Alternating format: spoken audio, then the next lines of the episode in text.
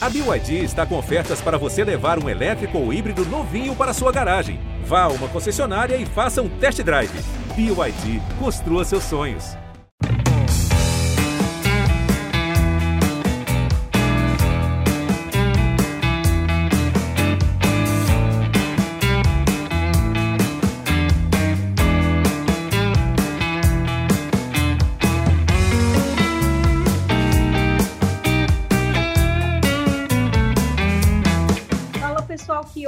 Nosso CE na Rede. Eu sou Thaís Jorge, do GE. Globo, e vamos falar muito hoje dessas, entre aspas, decisões de Ceará e Fortaleza na Série A do Brasileiro. Eu sei que é demais falar, por exemplo, que o Ceará vai ter decisões, mas é isso, ainda precisa pontuar para chegar à Sul-Americana, que é grande foco, e o Fortaleza a gente não precisa nem falar nada, né? Realmente, como o Derlei falou, é uma final de Copa do Mundo é para se manter na elite do futebol nacional. E hoje estou aqui com Juscelino Filho, que é super dobradinha Bom Dia Ceará e Globo Esporte, e Marcos Montenegro, que é o nosso editor-chefe do Globo Esporte. Hoje Bia não está com a gente, está curtindo é, a folguinha dela em casa, vendo série, mas estamos aqui e boa promessa de programa. Bom dia, boa tarde, boa noite, meus amigos. Oi, Thaís, Jus. Olá para todo mundo que está ligado mais uma vez no nosso Cé na Rede. Sempre um prazer estar aqui com vocês. Nosso bate-papo é sempre muito legal. Eu acho que hoje talvez seja até de uma forma mais leve, né? Apesar de termos decisões aí para o Fortaleza e para o Ceará com pesos diferentes. O Fortaleza está muito bem encaminhado, está num cenário muito mais favorável que os seus concorrentes que lutam para não cair. Então eu acho que são sim jogos importantes, mas muito favoráveis para o lado do futebol cearense, ainda bem. Ainda bem mesmo. Fala pessoal, tudo em paz? Muito obrigado por mais uma vez estar convidando. Eu tô quase que substituindo a Beatriz, né, hoje? Mas tudo bem, tá valendo.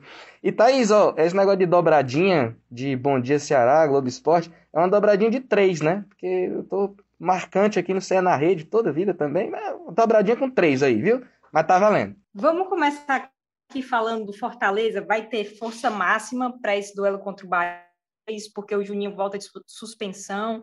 Luiz Henrique também está apto aí para o jogo. Vi uma foto ali dele treinando. O Fortaleza mandar aquelas fotos, né? E eu fico só observando lá os jogadores e eu vi que ele ele estava em uma das fotos. Então vai jogar.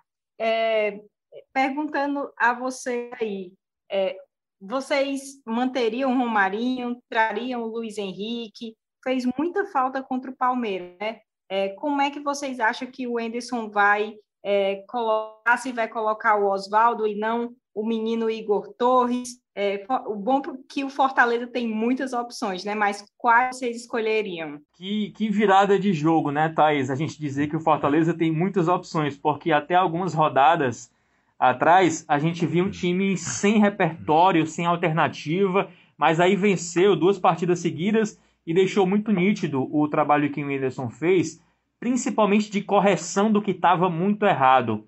Corrigiu rapidamente a defesa, que voltou a levar poucos gols, corrigiu o meio campo, achou o Luiz Henrique, achou o Igor Torres, voltou a fazer gols, fazer muitos gols numa partida, né? Mas aí faz aquele jogo contra o Palmeiras que nada deu certo, o time completamente perdido, envolvido pela equipe adversária, o Palmeiras ainda de ressaca do Mundial no Catar e bota algumas coisas que a gente estava vendo em xeque. Mas eu acredito que aquele jogo contra o Palmeiras não pode ser parâmetro assim para muita coisa, porque o time tinha desfalques, inclusive o do Luiz Henrique, que se tornou uma peça muito importante nessa reta final. Eu acredito que ele volte com o Luiz Henrique no meu campo, porque ele é aquele camisa 10 que o Chamusca procurava e não achou que o Ceni às vezes tentava encontrar ali a forma de utilizar um meia e também não deu certo, preferiu manter os quatro atacantes, que, é, que era como o time rendia.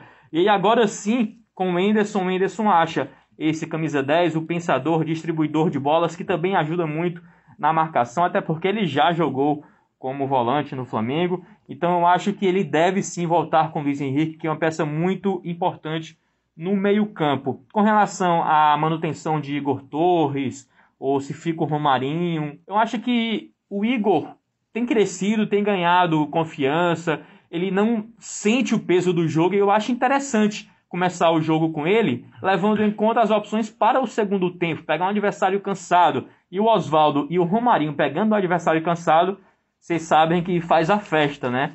Com relação ao Bahia, é, a gente vê que o Bahia está numa situação muito mais preocupante que o Fortaleza, mas vem de jogos também que deram confiança, né? Ao tricolor baiano, um empate contra o Atlético Mineiro, o time estava com muitos desfoques e ainda assim conseguiu fazer um bom jogo é, contra o Galo.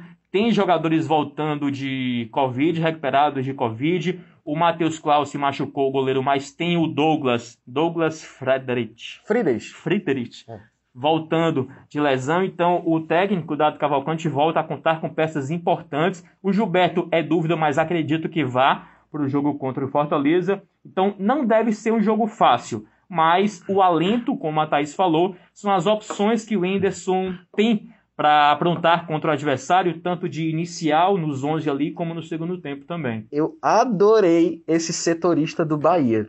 Muito bom. Rapaz, pesquisou valendo. Nada que o GE. Globo não me ajude. Razou, razou. Mas, mas ó, eu, eu concordo basicamente com tudo que o Marquinhos disse. É, eu acho que o Luiz Henrique estava indo muito bem, teve a, a infelicidade de, de lesão e tudo mais, mas eu manteria ele no time, sim, estava indo bem. Foi um esquema que, que tem dado certo também, né? Não só para para a questão individual do jogador, mas para o coletivo do time, né, distribuir duas assistências, estava funcionando muito bem esse esquema com o Luiz Henrique no meio. E em relação a Igor Torres, vou com o Marcos também, vou com o Marcos também. O menino está vindo bem, está ganhando confiança. É, é, existe, claro, toda a pressão em cima do Fortaleza por conta do rebaixamento. Mas, cara, é 5%. Eu não sei quanto é que é o percentual do Bahia, mas para quem se apega a números. Mas a chance do Fortaleza, aliás, o risco do Fortaleza é uma coisa mínima do mínima do mínimo, assim, sabe? Eu entendo, eu entendo o torcedor tá preocupado e tudo mais, mas o cenário, como tá todo mundo falando aqui, é bem favorável. E aí, assim, um time que tava indo bem, um time que tava ganhando, eu não mexeria, certo? E aí, enfim, para um segundo tempo, eventualmente, Oswaldo, Romarinho, ok, é massa. Agora, eu acho que uma das grandes armas do, do Fortaleza, para quem é até um pouco mais supersticioso em relação a isso, é o Juninho. Olha a Lei 2. Olha o cara da bola parada. Inclusive, spoiler. Dica do cartão. tá aí, só complementando com relação a. Já que o Júlio brincou aí com relação a setorista do Bahia, tem um dado muito curioso do Bahia que o Fortaleza é o pior visitante da Série A, mas joga em casa, né? Mas o Bahia, que vai jogar fora, é o segundo pior visitante. Tem mais esse dado aí para animar o torcedor tricolor do PC. Vai dar certo, vai dar certo, torcedor. Fica tranquilo. É só para lembrar, é, Marcos hoje está setorista do Bahia, é, é, mas se você quer mais informações de Bahia e Fortaleza também, você pode escutar o podcast Segue o Baba, que é globo barra BA, né? Bahia, é, eu participei também, e os queridos lá da Bahia participaram, um bom debate sobre é, esse jogaço, essa final para os times. E a gente ainda está com, com, A gente está gravando o podcast agora sexta-feira sexta pela manhã, então ainda um imbróglio aí sobre onde, que horas vai ser Fortaleza e Bahia, mas claro que assim que houver essa definição vai estar lá no GE. Globo. Isso porque nós aqui no estado do Ceará estamos com toque de recolher de 10 da noite às 5 da manhã. Então, o governo quer que esse jogo acabe no máximo 8 da noite, para ter aquele período hábil ali das pessoas voltarem para casa até 10 da noite. Mas o fato é que já cogitou-se essa partida para outro estado, é, mudar o horário, enfim. As definições devem vir em breve e vai estar tudo lá no ge.globo barra CE. É importante lembrar também, né, Marquinho e Ju, que depois do Bahia, é, o Fortaleza tem na mira o Fluminense, é, então isso só deixa mais é, é essencial que o Fortaleza vença o Bahia, né, pessoal? Porque esse jogo, o último jogo contra o Fluminense, é um jogo muito pesado.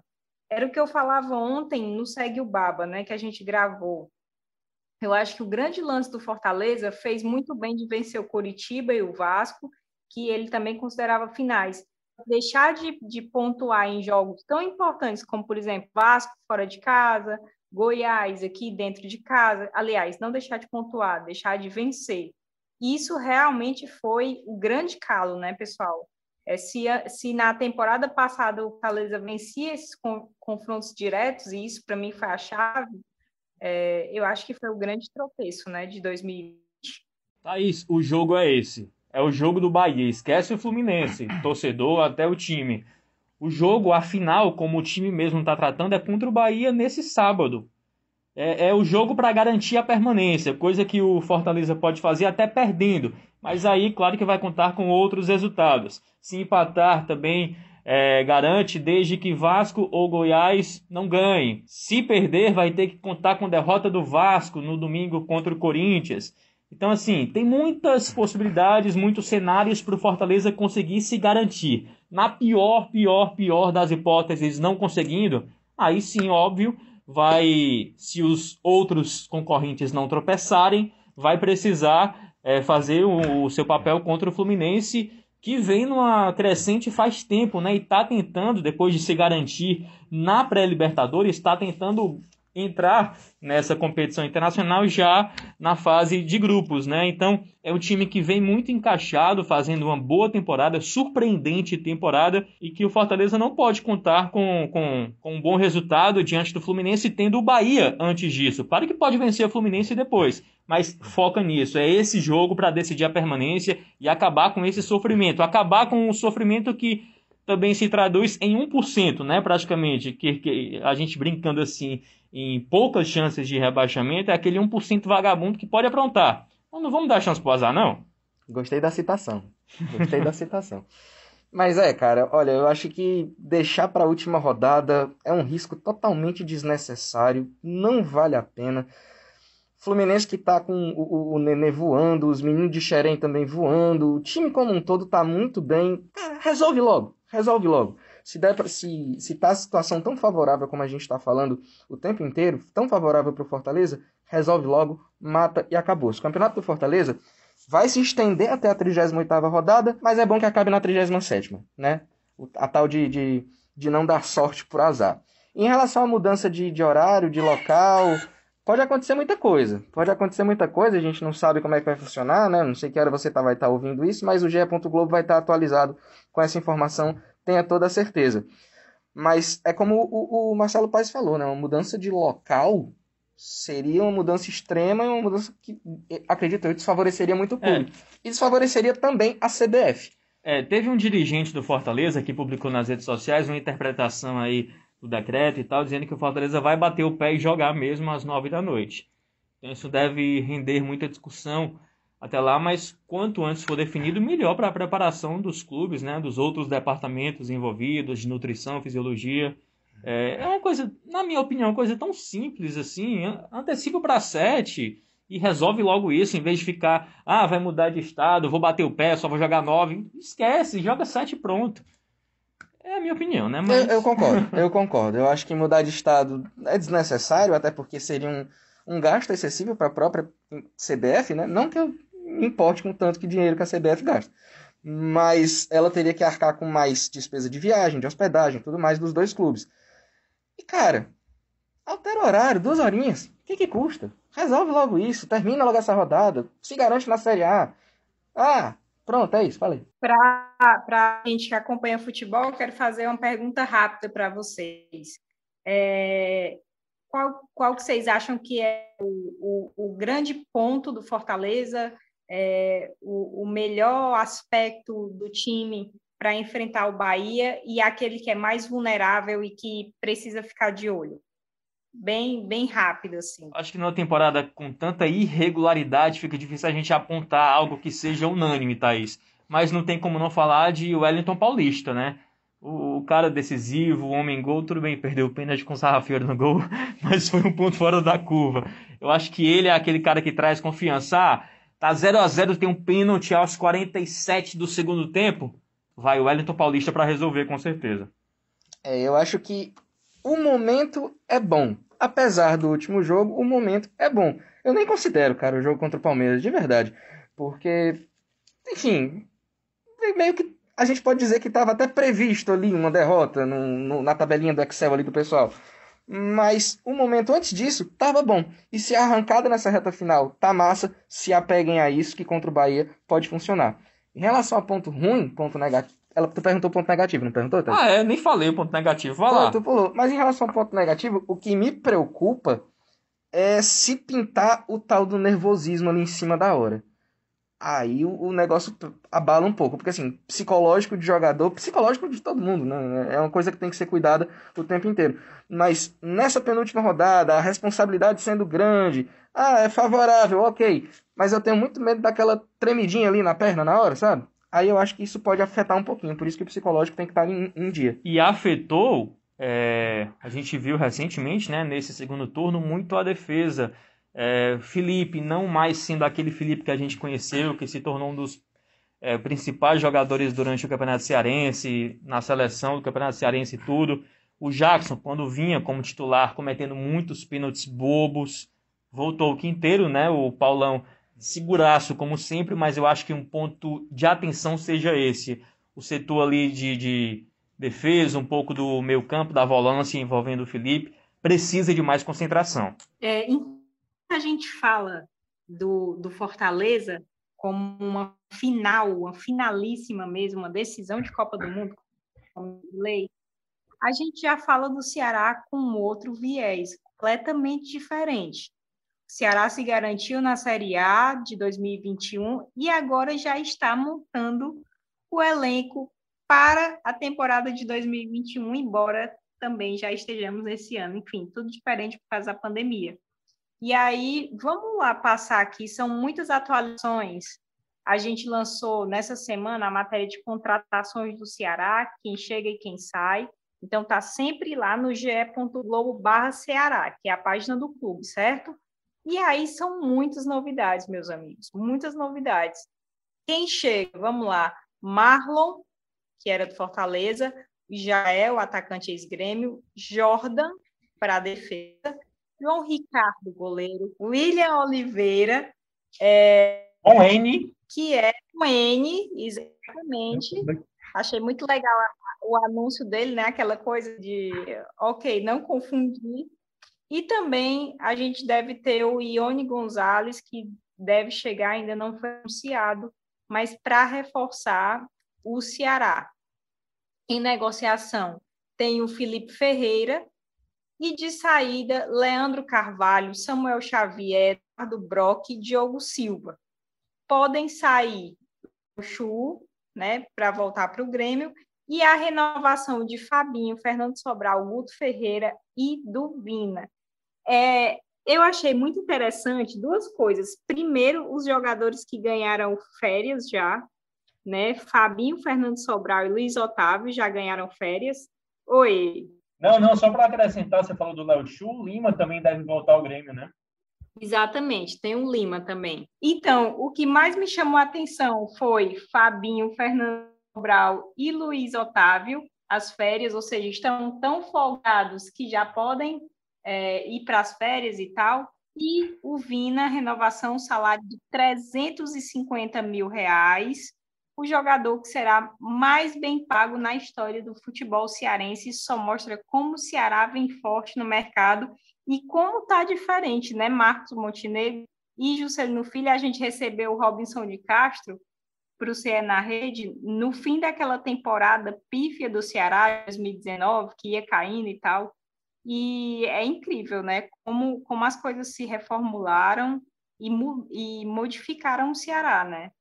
É, isso só, renovação de Guto, Fernando Sobral e Vina só mostra a força né, que o time tá. O Ceará finalmente aprendeu com os próprios erros, né, Thaís? A gente falava tanto que o Ceará repetia, repetia erros, não só de temporadas recentes na Série A, mas vamos pegar aquele 2015, quando o time foi campeão da Copa do Nordeste e foi desmontado depois da Copa do Nordeste e passou o que passou na Série B, quase caindo para a Série C. Tudo isso serviu de aprendizado, na minha opinião, para a diretoria alvinegra. E eu acho que o que é mais animador para o torcedor do Ceará é a confiança que transparece o Guto no seu trabalho. Renovou o contrato até o fim do ano e ele agora tem a oportunidade de montar o time dele, com as peças que ele gosta, com aqueles jogadores que fazem as funções que ele gosta de fazer, de passes longos, verticais, transição rápida, todas aquelas características que vimos o Guto implementando na equipe que não foi formada por ele. Então, se uma equipe que não foi formada por ele conseguiu é, absorver a metodologia, a filosofia dele, você imagina ele tendo todas as peças que gostaria de ter à disposição. Você falou do Robson, nessa entrevista que a gente fez recente, do Robson, que vai para o GE. Globo, vai também para o Globo Esporte da TV, o Robson falou: Eu acho que vamos para o quarto ano de Série A, eu acho que chegou a hora da gente ser ousado e uma ousadia, na minha opinião, muito consciente, muito racional, muito planejada, né? Porque à medida que o time vai se consolidando na elite, vai é, organizando o seu orçamento. Com relação à posição na tabela, ah, tem a Sul-Americana? Tem. Mas eu acho que além de Sul-Americana, tem a posição em que o time vai terminar o campeonato, porque de acordo com essa posição é, é determinado quanto que ele vai receber de cota, né? E essa diferença de uma posição para outra é, é de muito dinheiro, às vezes 5, 6, 8 milhões. Então faz sim muita diferença.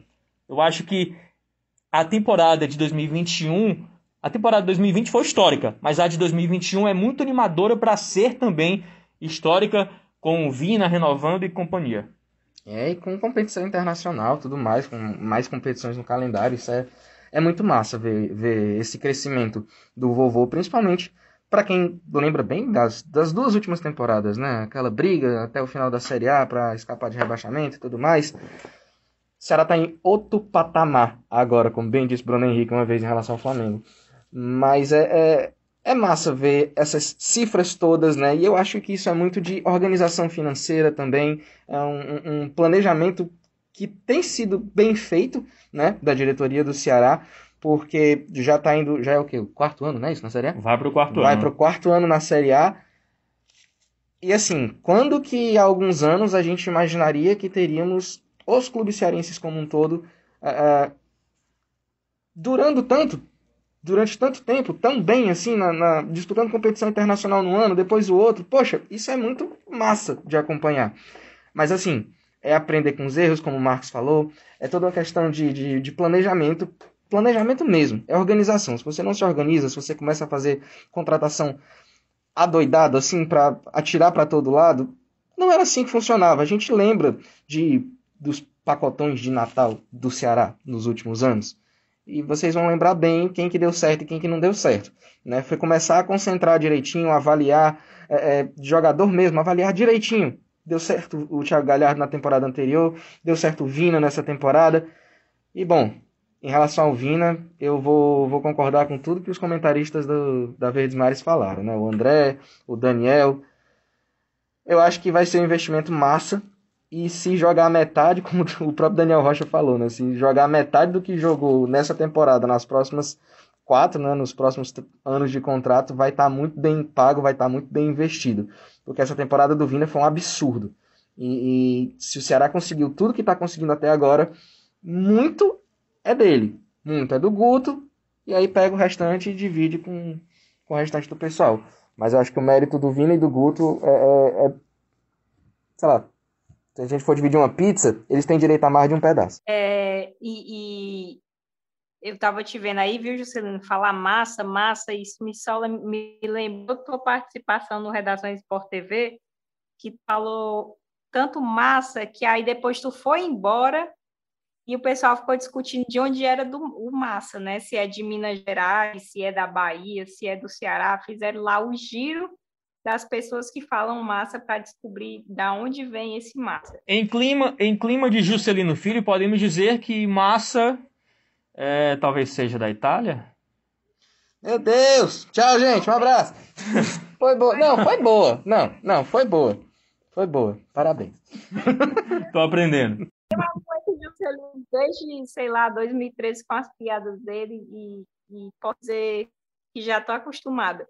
É, e, e, o mais legal aí do Ceará vai enfrentar o Curitiba fora de casa e com um time bem modificado. Eu vou falar aqui o provável time do Ceará para enfrentar o Curitiba: Richard, Eduardo, o Samuel Xavier saiu, Tiago, Klaus, porque Luiz Otávio está de férias, é, Bruno Pacheco, e aí William Oliveira, porque Fabinho está de férias, Charles, Vina, Saulo Meiro, e aí o Lima é dúvida, né? Porque pode estar é, ainda sem condições de atuar.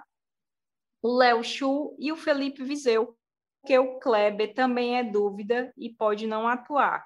Então, um time bem diferente, mas ainda assim, né, pessoal, um time forte e um time que pode bater o Curitiba. Lembrando que o Curitiba venceu o Palmeiras quando já se imaginava que estava acabado assim, né? Não, na verdade venceu o Palmeiras, então mostra que nem tá tão é, é, fora de disputa assim, né? Que o Ceará precisa tomar esse cuidado, né, pessoal? Sem dúvida alguma, Thaís. Eu acho que é, a principal perda do Ceará com relação a essas férias antecipadas aí, jogadores que eram titulares absolutos, segundo o Robson de Castro, só trazendo a informação também, eles foram liberados com antecedência porque estavam esgotados é, mentalmente, psicologicamente, precisavam desse descanso. E se a gente pegar realmente, são alguns dos jogadores que mais jogaram pelo Ceará: Luiz Otávio, Fernando Sobral e Fabinho. Fabinho.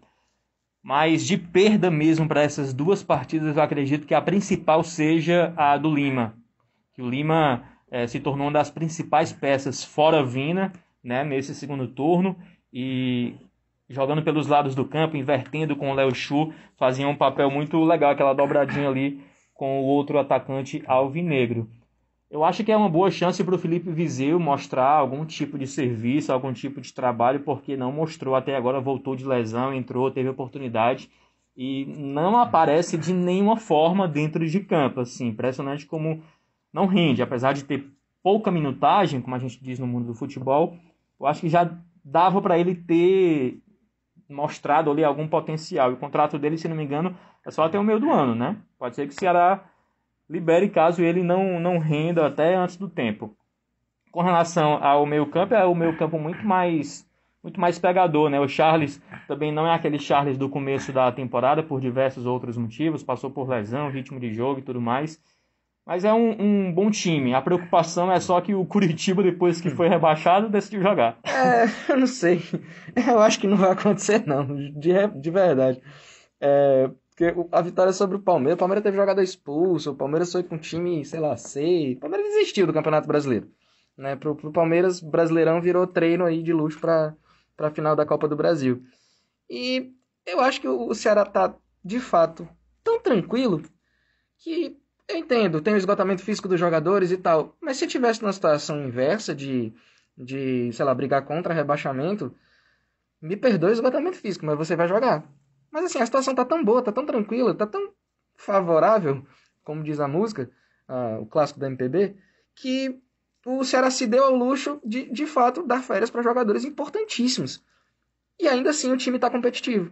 Eu acho que não, não, não, o Coritiba não deve fazer frente à, equipe do vovô, que tá entrosadíssimo. O Guto tem time na mão.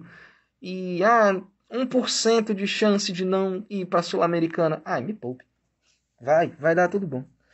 Eu tô muito otimista. Eu, eu, tô, eu acho que esse é o Cé na rede mais otimista que eu já fiz, Thaís. E uma temporada como foi, a Alvinegra devia ter uma despedida assim, pouco mais animadora, né? Porque quatro jogos sem vencer já. É, ainda tem esse isso. fim melancólico não é, é, é não é digno da temporada inteira que fez o Ceará. Mas lembrando, como o Juscelino bem falou, 99% de chance de ir à Sul-Americana e já sem chance de ir à pré-Libertadores. A gente está acabando o nosso podcast aqui, nosso é na rede, é só é, que vocês, se vocês tiverem aí que vender o peixe de vocês, lembrando que a gente está cobrindo também o Cearense Feminino e esse fim de semana tem jogo.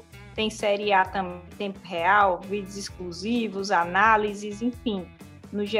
Globo tem muita coisa. Se vocês quiserem é, vender o peixe, esse é o momento, mandar abraço, enfim.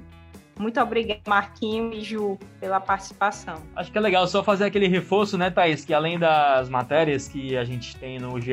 Globo, produzidas, né, por todos nós, principalmente por você, Bia e Jus, a gente sempre tem os nossos vídeos postados no Globoplay, o programa inteiro, Bom Dia Ceará também no Globoplay. Você pode rever em casa, no celular, com sua família, compartilhar, enviar reportagem legal para o seu amigo. E sempre estamos na TV às 12h55 com nossos quadros. Nessa sexta tem GETV com Racha das Gatas, gravado antes das medidas restritivas do governo. E a gente sempre está movimentando o nosso esporte cearense, além do futebol, com outros esportes também, é, em todas as nossas plataformas e nas nossas redes sociais, arroba Globo Esporte Ceará. É isso aí. Falando em GTV, eu vi uns lances, tem uns lances muito bons, tem outros que lembram o Juscelino Filho jogando futebol, bem bizarros. Mas é isso. Muito obrigado mais uma vez pelo convite. Beijo, mãe, beijo, pai. Um cheiro para vocês e até a próxima. Muito obrigada a todo mundo que escutou. É... E esse podcast tem edição de áudio de Bruno Palamin, coordenação de Rafa Barros e a gerência de André Amaral. Um grande beijo, pessoal. Valeu, gente. Um abraço.